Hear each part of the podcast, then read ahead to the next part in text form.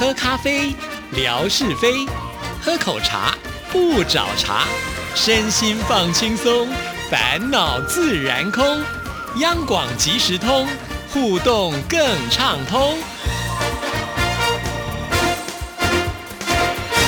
亲爱的听众朋友，大家好，欢迎收听今天的央广即时通，我是谭志毅，又是一个礼拜的开始。才在上个星期六，也就是三月七号，度过了我们央广即时通的四周岁的生日啊！之前我也在节目当中跟听众朋友说过了，因为呢，刚好在星期六是我们没有节目的那一天，所以呢，就选择低调的度过吧。不过呢，在这之前，志毅有收到一位听众朋友，就是去年特别飞来台湾看志毅的一封哈，他所传来的两段影片。这两段影片呢，分别就是呃，他收到志毅的以前所写给他的信件，还有礼物，摊开来之后呢，拍成了视频，还有照片传给志毅。其实我收到之后也蛮感动的哈，就是两千年算一算到现在已经有二十年的时间了，我们的听众朋友呢还收藏的好好的，甚至呢，我觉得这些 CD 啦，还有这个我的信件呢，折痕呢，都还是非常的完整哈。可见呢，易峰真的有把它好好的当做宝贝收藏着啊，直到呢现在把它拿出来拍给志毅看。哎呀，当下呢，我都觉得有一股暖流呢流进心里面呢，非常的谢谢易峰，让我突然之间呢，我的这个脑海当中啊，就好像呢做这个时光机又回到了我当时在包信件给听众朋友的时刻哈。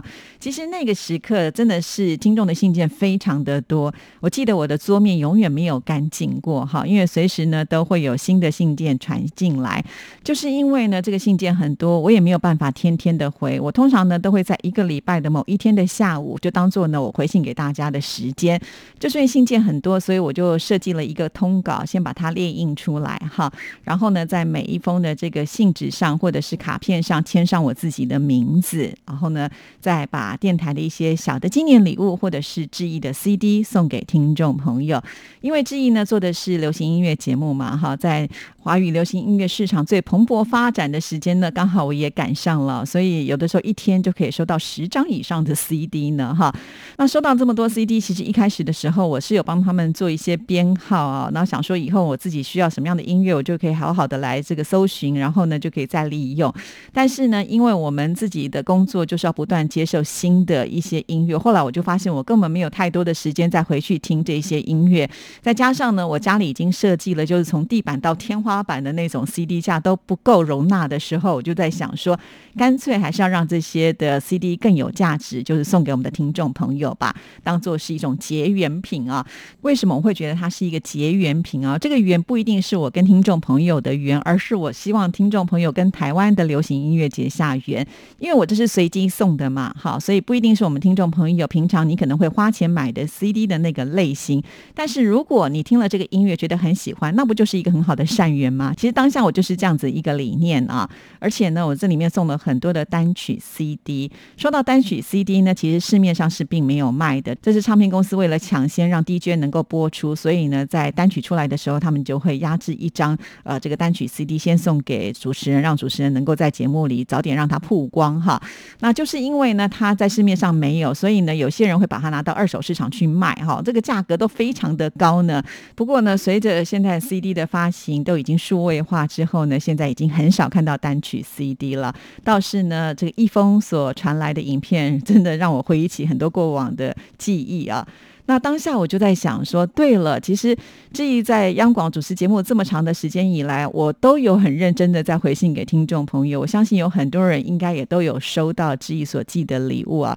于是我突然就有一个灵感出现了，干脆我们就来募集一下，哈，就是在过往，不管呢你是在哪一个时期，哪怕是二十年前听志毅呢在做流行音乐的节目，或者是直到最近呢，你因为央广即时通而加入央广的收听的行列。都可以，只要呢你有收到过志毅所寄给你的礼物，或者是信件啦，或者是信封啦，或者是有我签名的卡片啦，其实这个是非常好的，因为卡片通常我也会写上日期嘛，就比较能够佐证是什么时候寄给您的啊。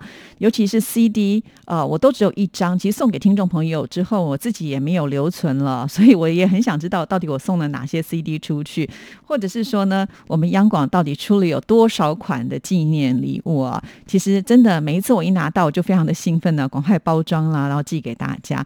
另外呢，像我们央广每一年呢，也都会寄出像元宵节送的小提灯呢。我不知道我们的听众朋友是不是有人已经可以收集了。十二生肖，这个也许真的有哦。好，如果有的话，我们的听众朋友呢都非常的欢迎，把它拍照或者是拍成视频呢传给志毅，让我们在未来的微博当中有更多的内容，大家一起慢慢的来分享哈。说到这些礼物呢，其实它并不是说啊，我们的听众朋友一定欠缺或者是非常需要，或者它是多么的值钱，其实都没有。它代表的就是一个主持人的心意，想要跟听众朋友呢做到。一个最直接互动的连接，所以以前我在包这些礼物的时候，其实我心里面有很多的念头，可是这些念头也许听众朋友都不知道，所以我希望借由今天的节目呢，来跟听众朋友分享一下。因为每一次要寄这些信件呢，说实在路途有点遥远。呃，我们在过往的经验当中呢，就会发现有些听众朋友跟自己说：“哎呀，我都没有收到你寄的信件。”可是呢，我明明就真的寄啦。在那个年代，因为信件非常的多，我们也没有办法每一封呢都是用挂号信啊。所以真正能够收到信件的人，我都觉得那就是我们之间有一定的缘分存在。曾经有些听众朋友跟我说，呃，就是他收到了这个信件，因为这个路途太遥。遥远了，所以信封破掉了，里面东西不见了，只有收到外面的一个这个信封套。从此以后呢，我几乎就是在包装上能够特别小心的就小心，常常包的很丑哈，就是粘了很多的胶带，就是很怕说因为路途遥远啦，然后呢，呃，会有一些这个破损啊，最后礼物没有收到就很可惜。所以如果呢，你收到了一个就是外包装看起来真的很不美观的这些信件，粘了很多的胶带啊，希望你不要。介意，你要想说，之意就是怕里面的东西不见了哈。其实。我真的在包的时候都会有这样子的一个念头，包括像以前呢，我都会亲自的写那个信封，而且我都喜欢用那种签字笔粗粗的笔。为什么我喜欢用这个笔？我想我在节目当中也跟听众朋友说过了，就是因为我希望把它写的大大的，然后呢，邮差就会很清楚的看到，不容易记错，或者是说，因为你写的又粗又黑又大，就表示说，呃，这个信件是非常重要，你一定要帮我传递到。其实这是我个人的一个心意哈。那当然有的时候，因为比如说我们办活动啊，比较。较多，我真的没有办法一封一封信写的，才会请这个听福组帮忙帮我打这个名条哈。那最近我就发现那个名条的这个胶呢，好像不是那么的牢靠，所以呢，呃，最新一批收到这一寄给你，如果是使用名条的话，你就会发现在名条上面我还用了一层的胶带把它更固定住，就很怕说在寄的过程当中它又掉下来了。老实说，以前我都不觉得这个要告诉听众朋友，但是当我跟听众朋友越接触的时候，就发现很多事情你要讲的更。更清楚，大家才能够真正的明白哈。因为呃，有一段时间，有些听众朋友还会误会说，志毅只要呢负责做好节目之后，剩下的都会由其他的人去帮忙处理。其实没有啊，我常说我就是那个校长兼撞中的，就是啊，从节目的一开始到节目的最后的收尾，通通都是得靠我自己一个人来处理的。当然不只是志毅啦，像我们所有的主持人，其实呃信件的部分都还是得靠主持人自己呢亲。自来处理，亲自去包装的哈，这个希望听众朋友能够明白哈。还有呢，就是我记得我有一次开直播的时候，才发现听众朋友也有人会误会哈，就好像说我们做完节目之后。呃，就可以交差了事了。其实没有这么的简单，因为我们是国家广播电台，所以我们在品质上呢是会有一定的要求。当我们录制完之后呢，我们都会做一些后置的剪辑跟修饰哈。我记得我有次开直播，就是告诉大家我怎么剪带子。很多人看了那一集的直播之后，才发现说哇，原来这么的困难哈。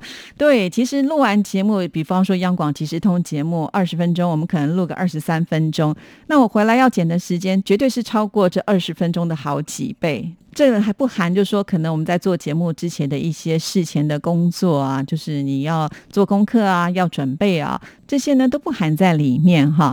像很多人呢都会觉得广播节目主持人，尤其是做现场节目的人哈，都会说，呃，你一天只要做呃一个小时的节目，那剩下的时间你就可以轻轻松松了。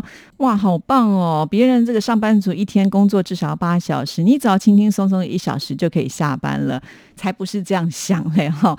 好了。那个我们的听众朋友如果长期听节目，大概就知道前置的作业很多啊，更何况呢是在录音的过程当中，还有一些些后置的作业要去把它完成。这些呢都只是在声音上的部分。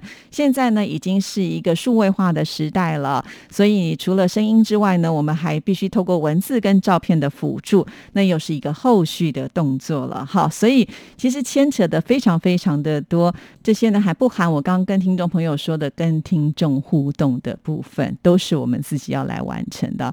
所以当一峰传给我他所拍的这些视频的时候，我突然有一种。这样做花这么多的时间是对的的成就感，你们知道吗？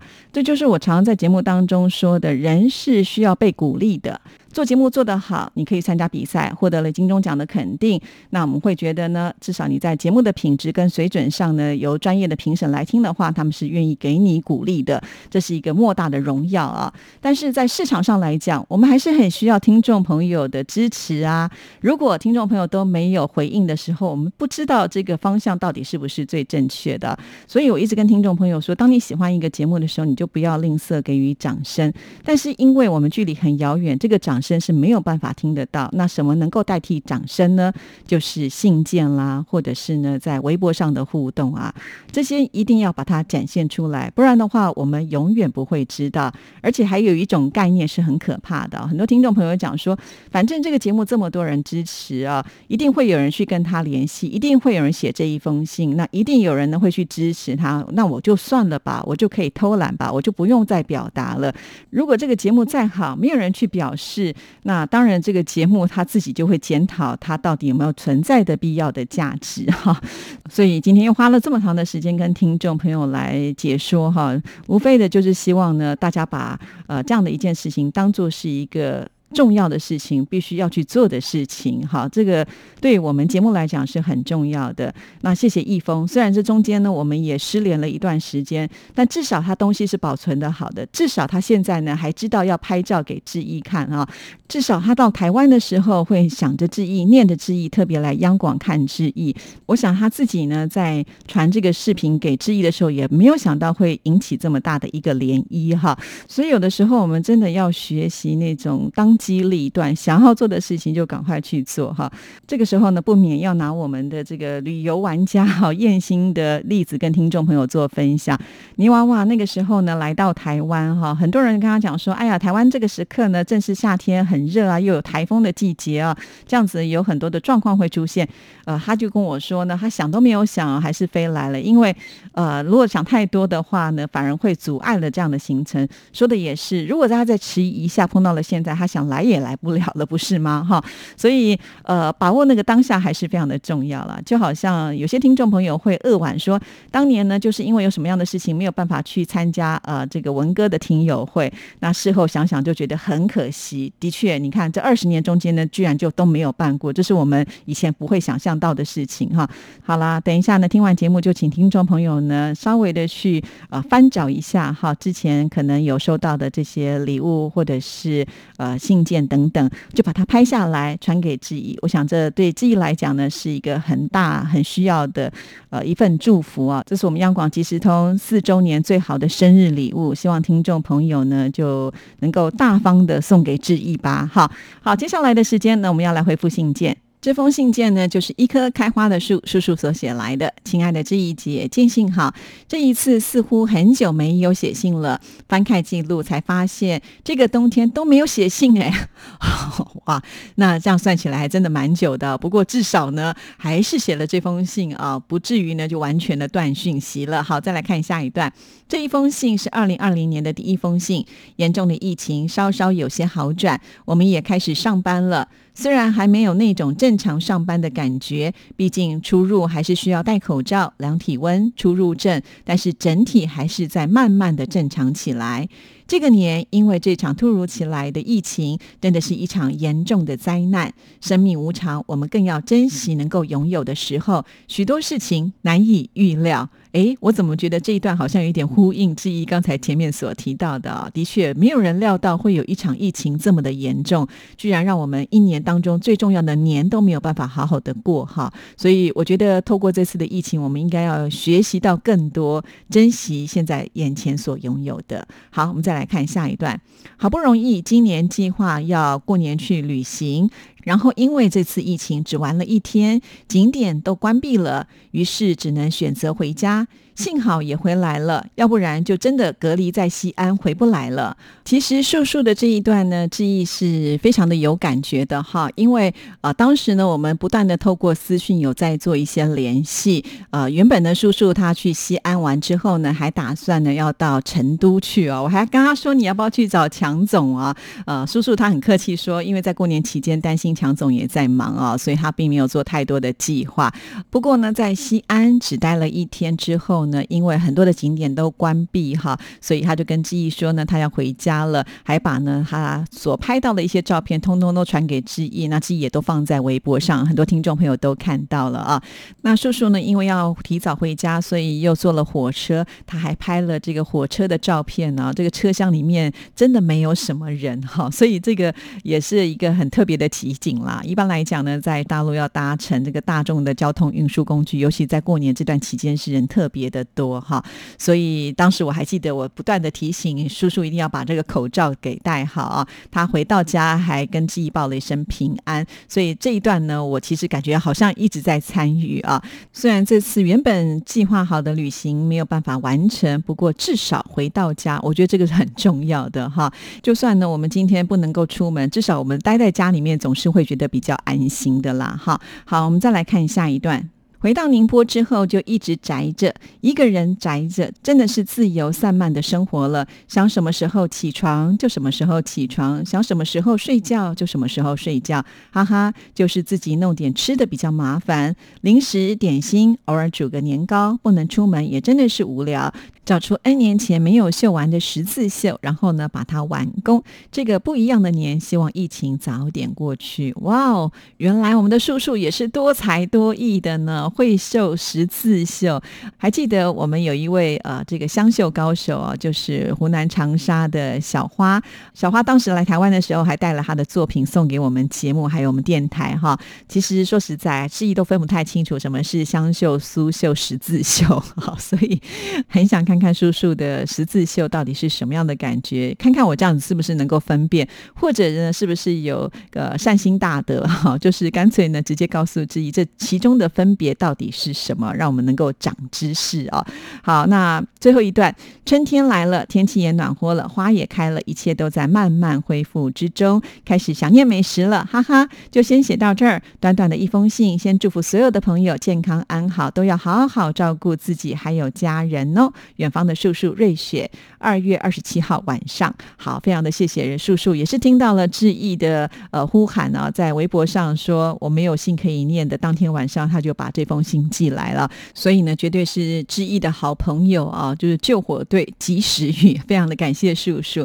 不要说你想念美食了，我们也超想念你的美食照片呢。常常呢跟着你的照片，我们才发现，哇哦，现在的美食啊，精致度已经到了这样子的一个程度啊，就算吃。不到，至少我们也能够增广见闻嘛。好，这也就是我希望能够在微博传递的。最近呢，有了回响啊，我们的天马他就说啊，呃，以前呢有些花都没有看过哈，那也没有听过这样的花。那现在因为志毅贴出来之后呢，也觉得长知识了。的确，呃，我希望呢，微博除了是我们的休闲互动之外呢，如果它能够再多一些些教育的功能，那不是很好吗？哈，本来我们活着呢，就是不断的在学习嘛，包括像很多听众。朋友传来这些花朵的照片，老实说啊，我对于花的这些植物啊，真的是。非常的笨拙，常常呢都会认错。但是经由这几次呢，大家的这个传来的照片的介绍，还有我发现呢，在我们的听众群里面有很多呢都是懂花、爱花、了解花的人，然后会帮我们做一些解说，